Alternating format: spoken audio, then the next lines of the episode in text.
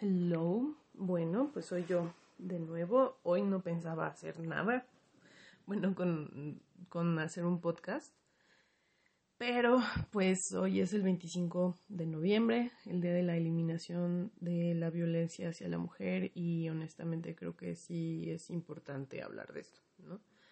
Em, como saben, bueno, yo, yo soy una mujer, pero también soy una persona no binaria, entonces, bueno, eh, mi mi forma de entender la vida es un poco distinta, pero eh, pues yo siempre a lo largo de mi vida he vivido las cosas, ¿no? Desde la perspectiva de ser mujer. Ahora, ser no binaria no significa em, que, o sea, una cosa es cómo me expreso, mi expresión de género, y otra cosa son mis preferencias sexuales y es distinto, ¿no?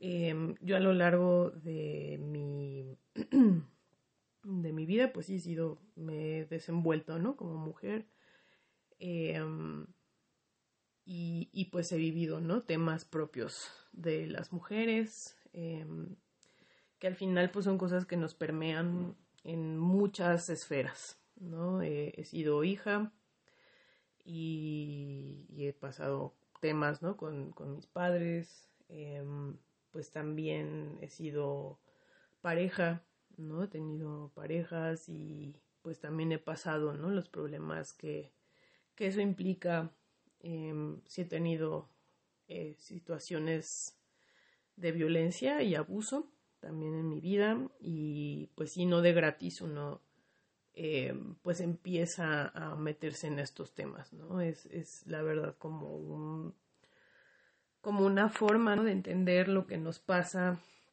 y entender lo que pasa en la sociedad y tratar de sanarlo, ¿no? Sobre todo creo que una gran obsesión en mi vida ha sido la sanación, ¿no? Y, el sanarme como persona.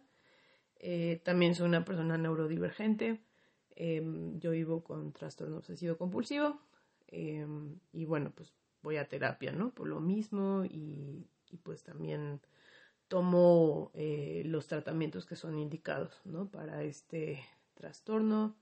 En su momento también viví em, un trastorno de alimentación em, y ha sido muy difícil.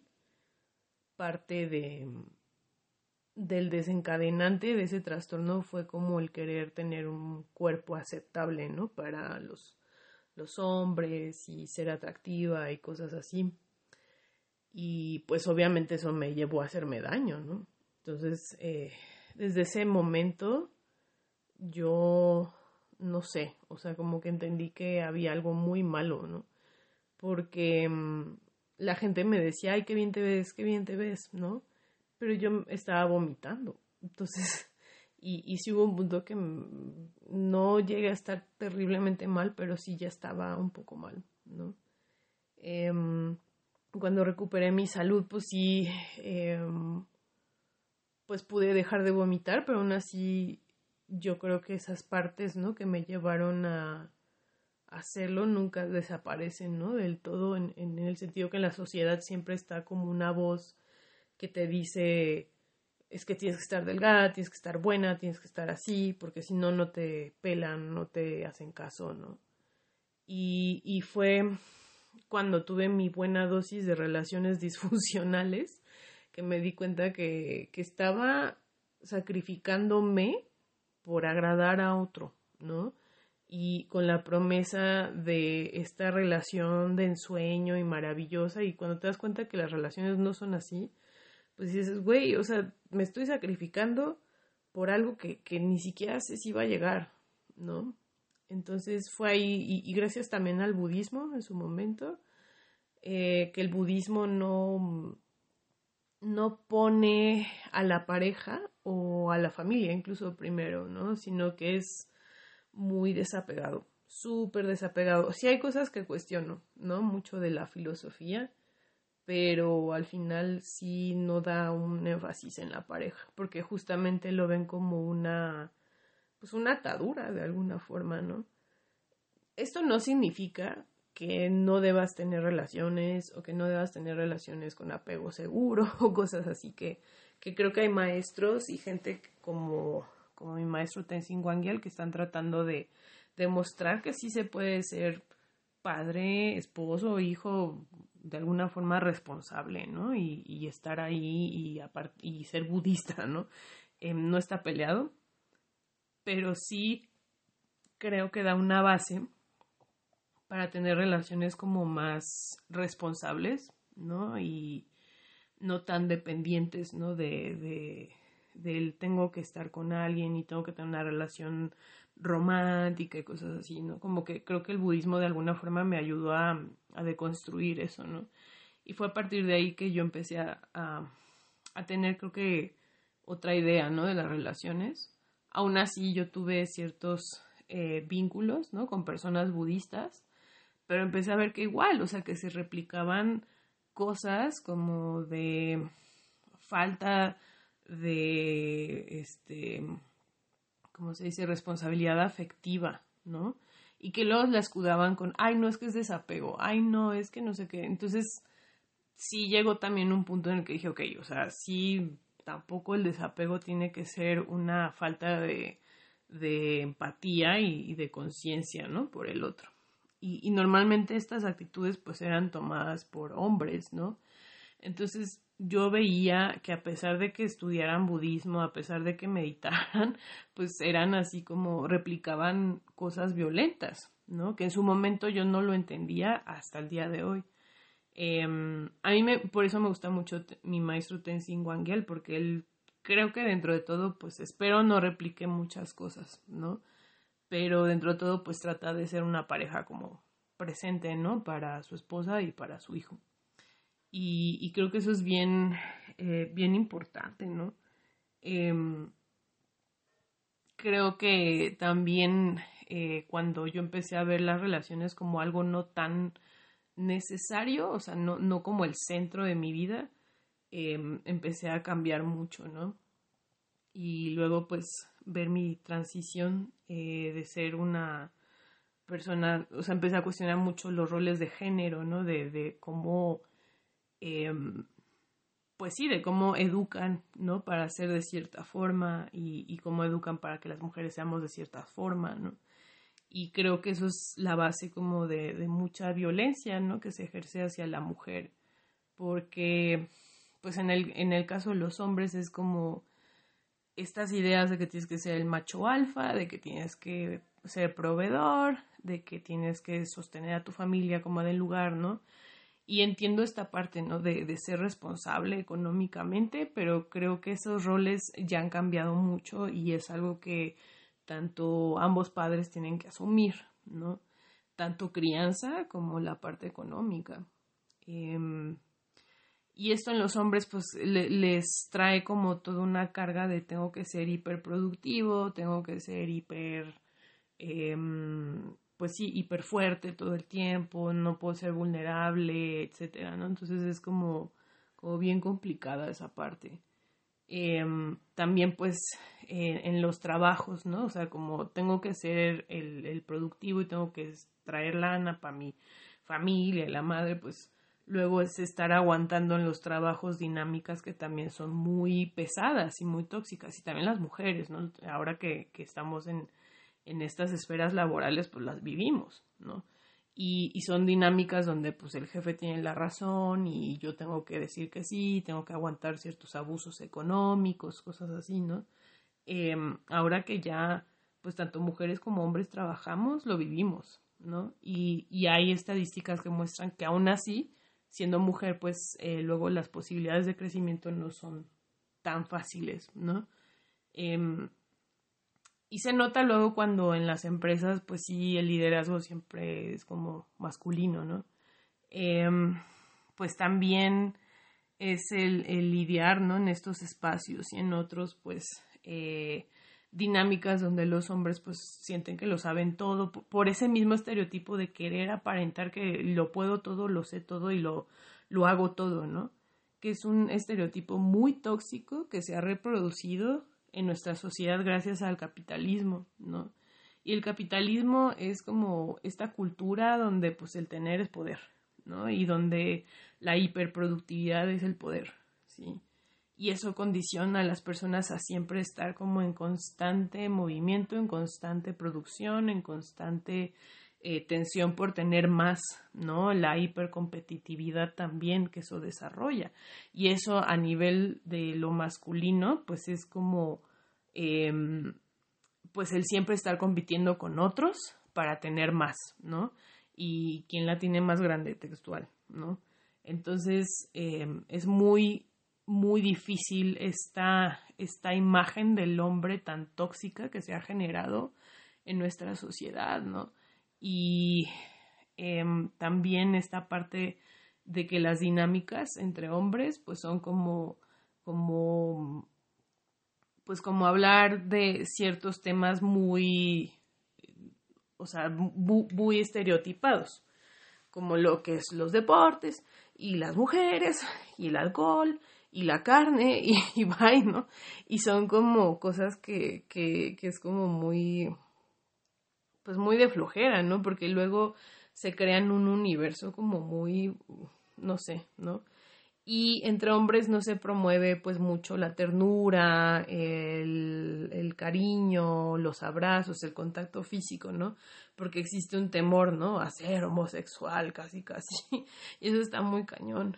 Em, porque pues ser homosexual tampoco es lo peor que te puede pasar en la vida, pues simplemente es una preferencia, ¿no? Y existen ahora pues muchos muchas eh, preferencias y expresiones sexuales, ¿no? No es solo una, em, pero aún así, pues la, la, cuestión de lo masculino todavía está como muy, muy, con muchas ideas tóxicas, ¿no? Y el ser mujer, pues básicamente es como lo que les contaba de, de mi trastorno alimenticio, pues, pues era, es, es, yo soy mujer y tengo que lucir siempre bien para atraer a los hombres, ¿no? Y eso no está padre. O sea, y por ejemplo, ahora lo vivo que tengo canas y que me dejo las canas, pues, pues es un trato muy distinto, ¿no? Em, ahora que, por ejemplo, tengo un cuerpo gordo, pues, o sea, es un trato muy distinto.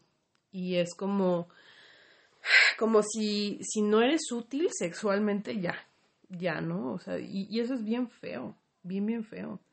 Em, pero a la par, como que uno se encuentra con estas relaciones y vínculos poco responsables que este pues que se acercan, que están ahí y, y, a la mera hora de, de, de tener cierta responsabilidad afectiva o, o, algo, pues se van o, o desaparecen y, y, es como, oye, pues entonces, ¿cuál es el punto, no?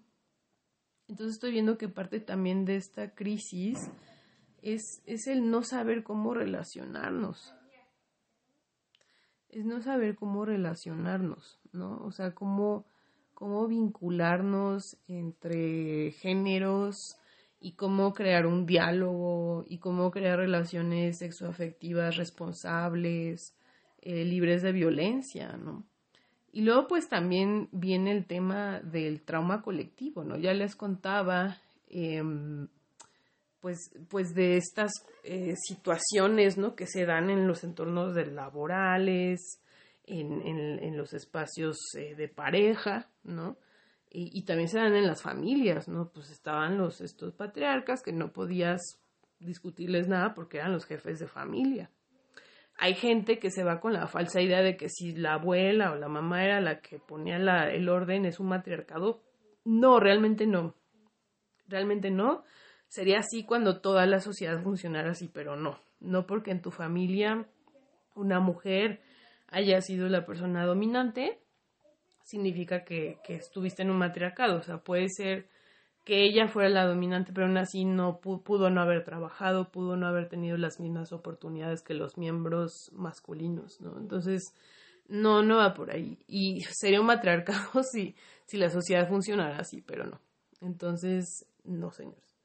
Em, pues también está esta parte del trauma colectivo, ¿no? Cuando, cuando hablamos de a nivel social, como estos temas que vienen con, con las relaciones, ¿no? Y con, con lo masculino y así. Em, ¿Por qué, por ejemplo, actualmente tenemos tanta ansiedad?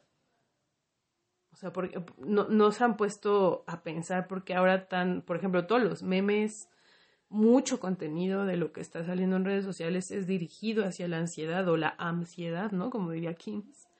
Em, porque muchos jóvenes están cayendo en esto. Y, la teoría que se habla es, es de que tenemos una carga que viene de, no solo ¿no? De, de nosotros, sino de muchos, eh, digamos, generaciones atrás, ¿no? Y luego eh, hay cosas que, que, que, no sabemos que venimos cargando de mucho tiempo, ¿no? Ni siquiera es desde nuestra familia nuclear, sino que viene desde mucho tiempo atrás, ¿no? Eh, esto es muy evidente, por ejemplo, en ciertas condiciones de salud que se repiten en, en familias, se repiten en ciertos, eh, por ejemplo, en, en ciertas eh, razas, ¿no? Y normalmente si vemos la historia de esas personas o de las razas es porque han sufrido eventos muy pesados, ¿no? Y en general todos hemos tenido eventos muy pesados. O sea, trauma, cuando hablamos de trauma, no solo como algo súper fuerte que vivió alguien, ¿no? No, traumas son todas las adversidades y eventos que nos han lastimado, ¿no? Y nos han obstaculizado. Pero cuando hablamos de trauma colectivo es hablar de esas eh, estructuras que generan dolor y sufrimiento en otras personas, ¿no? Y cuando hablamos de eso, hablamos del racismo, hablamos del clasismo, hablamos de muchas cuestiones que vienen de mucho tiempo atrás y que generan mucho sufrimiento, ¿no? Cuando hablamos de racismo, pues, pues es toda esta historia donde los ciertos, este, más bien los, los la gente de, Europa llegó y colonizó varios, eh, pues varios países, varios lugares, eh, aprovechando su, su poderío de las armas, ¿no? Para subyugar a, culturas, ¿no? Tal es el caso, pues sí, de, Norteamérica, de Sudamérica, de África, de, de partes de Asia, y entonces, em, pues hemos vivido algo, un pasado colonialista, ¿no? En México lo vivimos con la conquista de los españoles, y que eso ha dejado huellas en nuestra sociedad. En el caso de México, pues es como esta parte del clasismo, ¿no? De que quienes pues son de las clases altas normalmente tienden a ser caucásicos, o sea, gente blanca, está esta palabra de los whitexicans por lo mismo, entonces hay como una brecha muy fuerte, ¿no? Eh, los mis reyes, los juniors y todo esto que pues que, que son personas que tienen mayores recursos, que tienen poder adquisitivo y que como no han tenido una sensibilización hacia mucha, sobre su propio privilegio, ¿no? Sobre su propio acceso a cosas, pues luego actúan de formas muy patanas, ¿no? Y son este típico empresario que emprende, que se lo siente todas mías y yo lo puedo todo, y cuando se enfrenta a una realidad donde tiene que colaborar con otras personas y cuando hay dinámicas de poder en medio, pues ahí es donde viene todo el problema o estos políticos, ¿no? Que también ejercen su poder, como este, este de Monterrey, ¿no? Que ejercen su poder de una forma muy, pues muy burda, ¿no? Poco sensible, poco consciente del contexto. ¿Por qué? Porque viven en una burbuja de cierto privilegio, ¿no? O de mucho privilegio. Eh, y el caso de las clases sociales medias y bajas, ¿no? Sobre todo las bajas, eh, que por más que trabajan, por más que hacen, por más que estudian, a veces, y ese ha sido como también una, un, un gran te tema, perdón, estudian y aún así no pueden acceder a puestos eh, superiores, ya sea por su aspecto físico, por su ascendencia, por cosas así. Entonces es como muy triste eso, la verdad, ¿no? Entonces, eh, pues e, e, eso es una herencia de, del colonialismo, ¿no?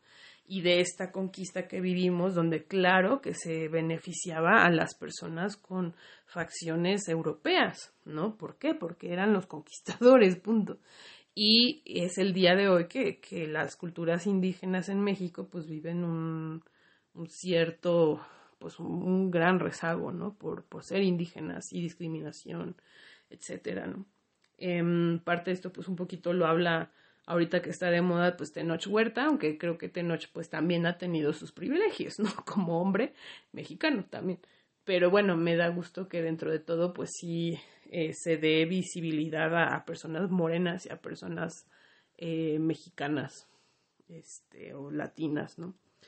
Em, ¿Qué tiene esto que ver con la violencia hacia la mujer? Que muchas de estas culturas, ¿no? Colonialistas, eh, trajeron, traían ya también su cuestión muy patriarcal, porque eran de ideas donde los hombres tenemos que conquistar, tenemos que luchar, tenemos que dominar, ¿no? Por encima a otras culturas, y, y, claro que las mujeres eran un objeto también de dominio, ¿no? Y eso se fue heredando y se heredó con la conquista y Dios no sabremos al final si los indígenas, por ejemplo, los mexicas o los mayas o estas culturas que estaban pre precolombinas, o sea, eran realmente equitativas en su trato, ¿no? Con las mujeres o así.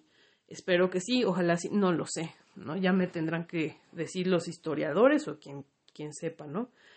Pero sí, obviamente esa cultura española y colonialista y que viene de, pues sí, de, de estos países europeos, pues claro que se hereda, ¿no? Y, y es al día de hoy que muchas personas indígenas, tanto en México como en Latinoamérica, como en Norteamérica también, eh, debido a que pues se les rezaga, eh, se les hace menos, eh, se les invisibiliza, cosas así, pues, pues han tenido que, o sea, se han refugiado en el alcohol, se han refugiado en, en, han tenido muchos problemas de adicción y también de violencia doméstica, ¿no? Por lo mismo.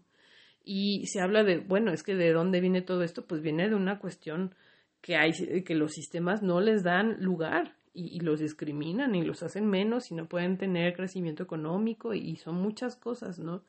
Pero también, o sea, es esta carga y esta memoria que, que traen y que traemos todos de dolor, ¿no? Y de sufrimiento que viene desde el colonialismo. Y lo que, lo que mm, plantean los estudios de traumas que existe esa carga epigenética que se va transmitiendo generación a generación y que de alguna forma pues se hace presente, ¿no? Y yo lo veo con la generación Z y generación T, que son generaciones que vienen después de mí, que están llenos de ansiedad los niños, ¿no?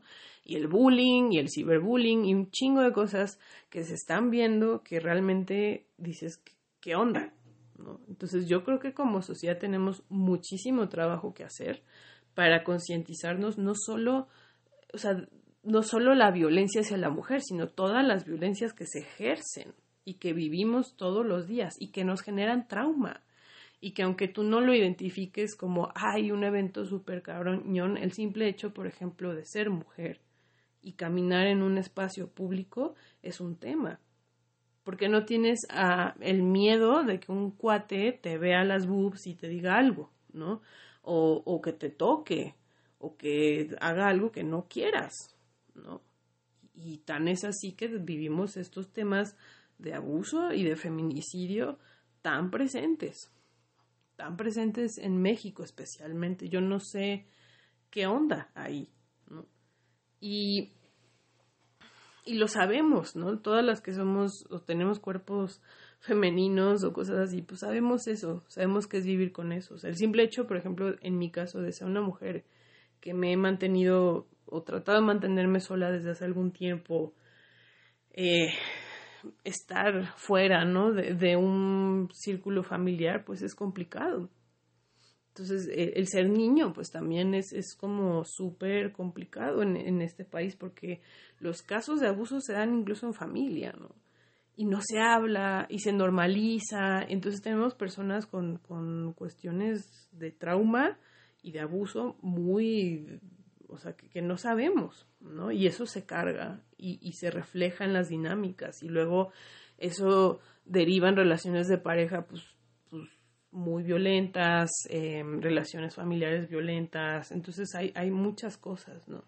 Ahora tomemos, por ejemplo, personas que están en el poder, si en algún momento recibieron algún tipo de abuso, pues lo van a replicar, ¿no? Pueden replicarlo. Entonces sí es tomar muchísima conciencia de, esto, ¿sí? Y de lo importante que es la salud mental y una buena salud mental. O sea, no es solo ir a terapia eh, con alguien X y medio librarla, no. O sea, es de verdad comprometerse a un proceso que puede durar toda la vida de, de, de trabajo emocional y de trabajo con relación a otros, ¿sí? Em, es por eso que es muy importante tener esta perspectiva tanto del colonialismo, tanto de lo que es trauma, tanto de, de lo que es feminismo, ¿no?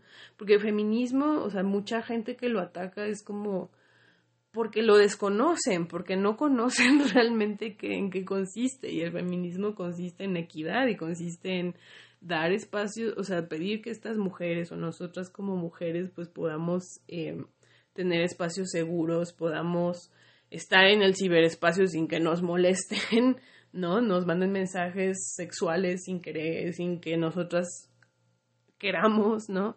O, o, tener relaciones de pareja dignas, donde se nos dé el mismo lugar, ¿no? Y donde tengan responsabilidad afectiva y podamos tener comunicación clara, ¿no? O donde, por ejemplo, pues no sé, nuestros padres nos respeten realmente como hijas em, y nosotras como madres, este, podamos también dar ese respeto a nuestros hijos, ¿no? Donde podamos tener, estar en un mundo sin miedo a que pues, nuestros hijos sufran algo, ¿no? Les pase algo a nosotras, ¿no?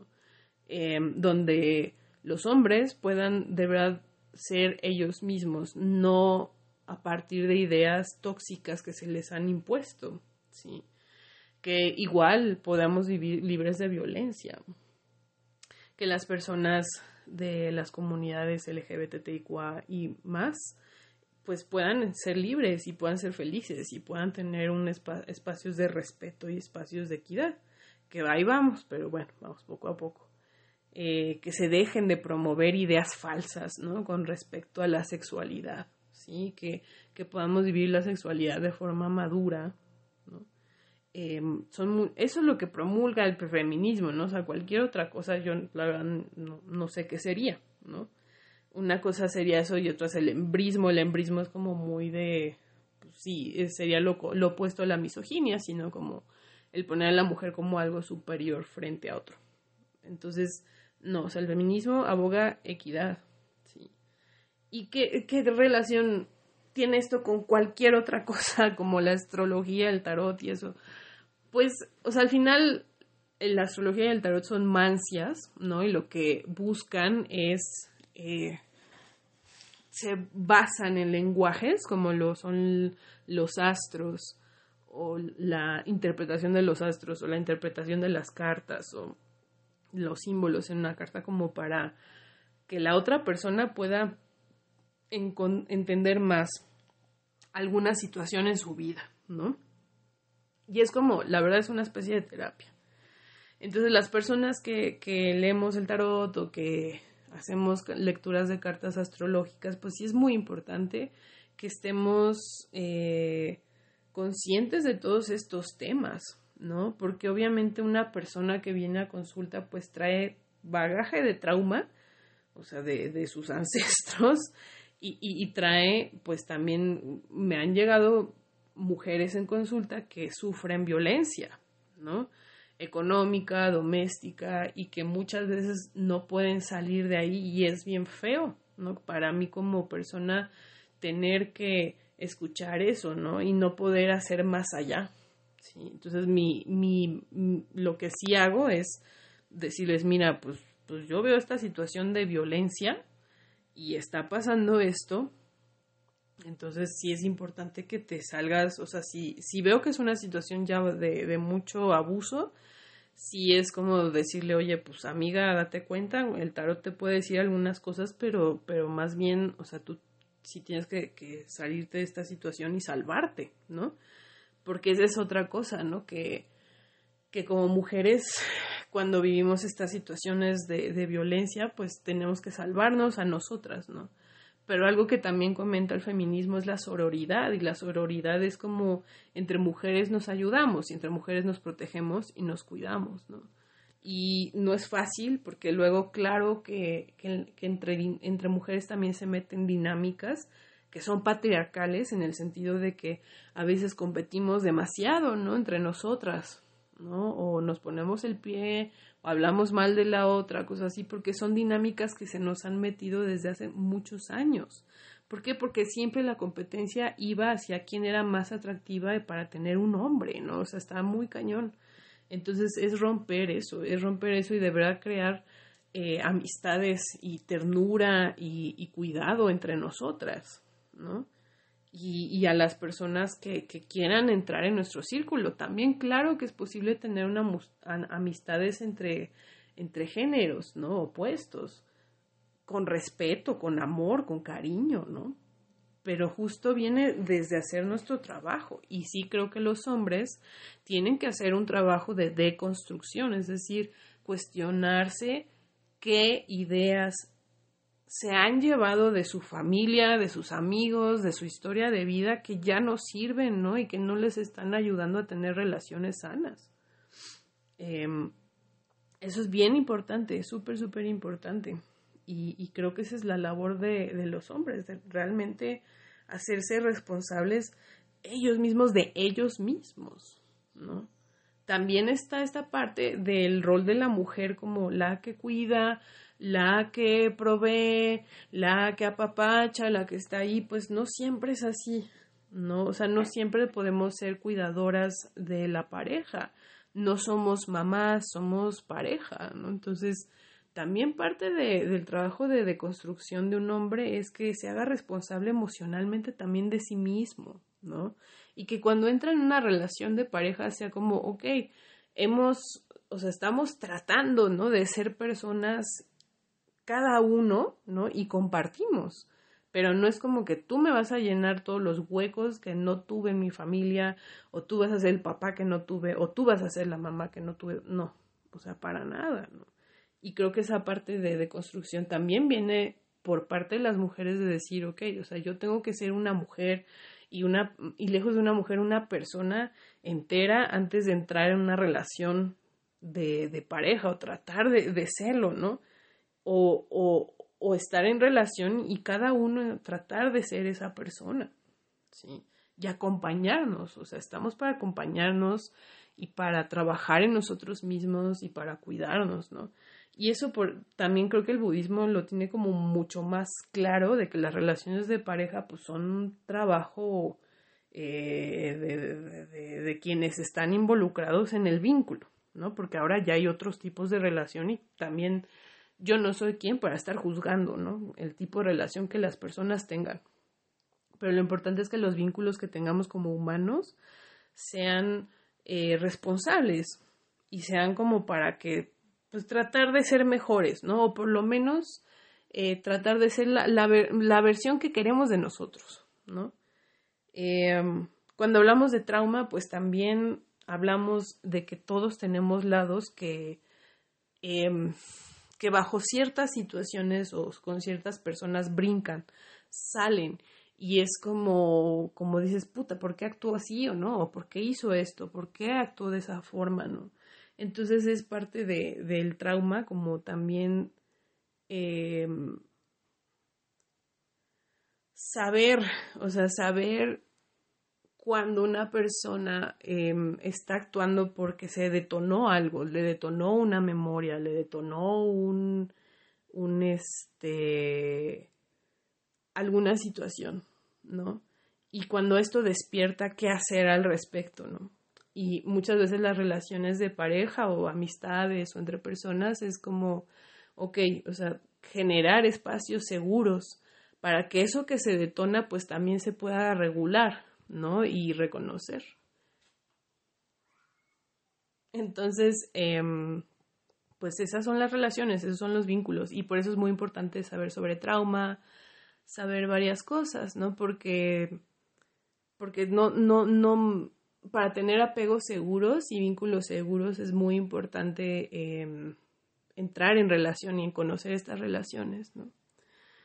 Y en fin, pues por eso es muy importante conocer sobre eh, trauma colectivo, sobre trauma personal, em, trauma en las relaciones, apego seguro, em, todo lo que es colonialismo, el feminismo bien aplicado, todos esos temas es muy importante si queremos hablar de violencia, ¿no?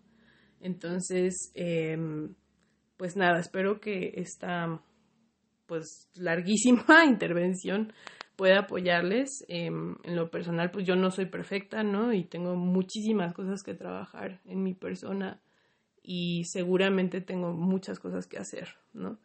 pero pues igual estoy tratando, ¿no? Y, en, el caso de las mujeres, pues sí es muy importante que como sociedad pues tengamos conciencia de esto para crear relaciones más amorosas y más eh, sanas y más eh, respetuosas em, y que al final pues eso va, va a repercutir en crear comunidades o vínculos entre personas que, sea, que sean más respetuosos, ¿no? Y más afectivos Em, con todas las cosas que se vienen adelante, pues sí es muy importante ser comunidad y ser, aprender a apoyarnos entre varias personas, ¿no? Porque también desde ahí empieza todo.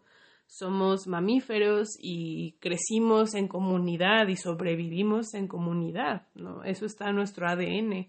Entonces, así como nos, nos duelen, ¿no? nuestras relaciones también podemos sanar en, en relación, ¿no? Y, luego, por ejemplo, hoy me compartía una amiga eh, un post que decía, este, es que, eh, que tu estado interior no sea, eh, no sea cambiado por otras personas o algo así, ¿no?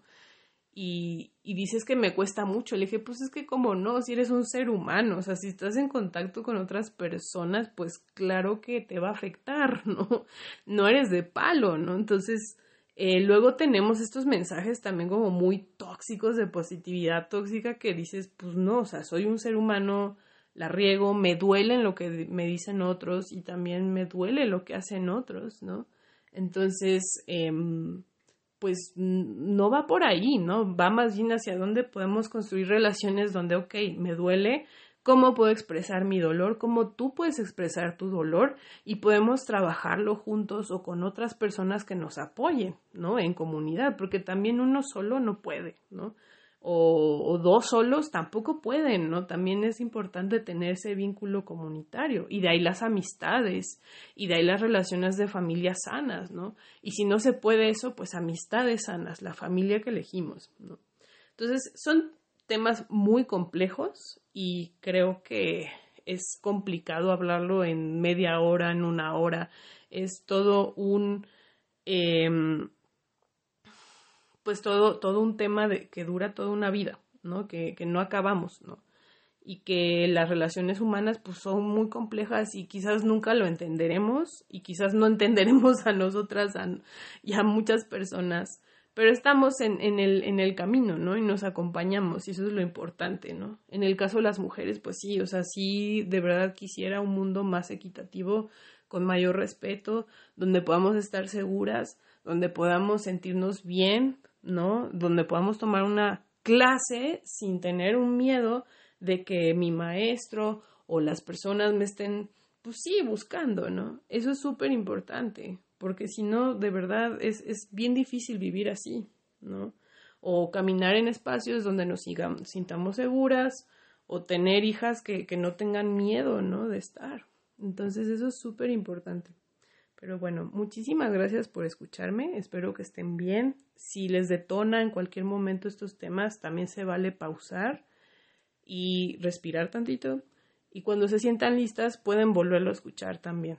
¿sí? Em, tampoco es fuerza, no se esfuercen a, a, estar con cosas que no quieren, ¿no?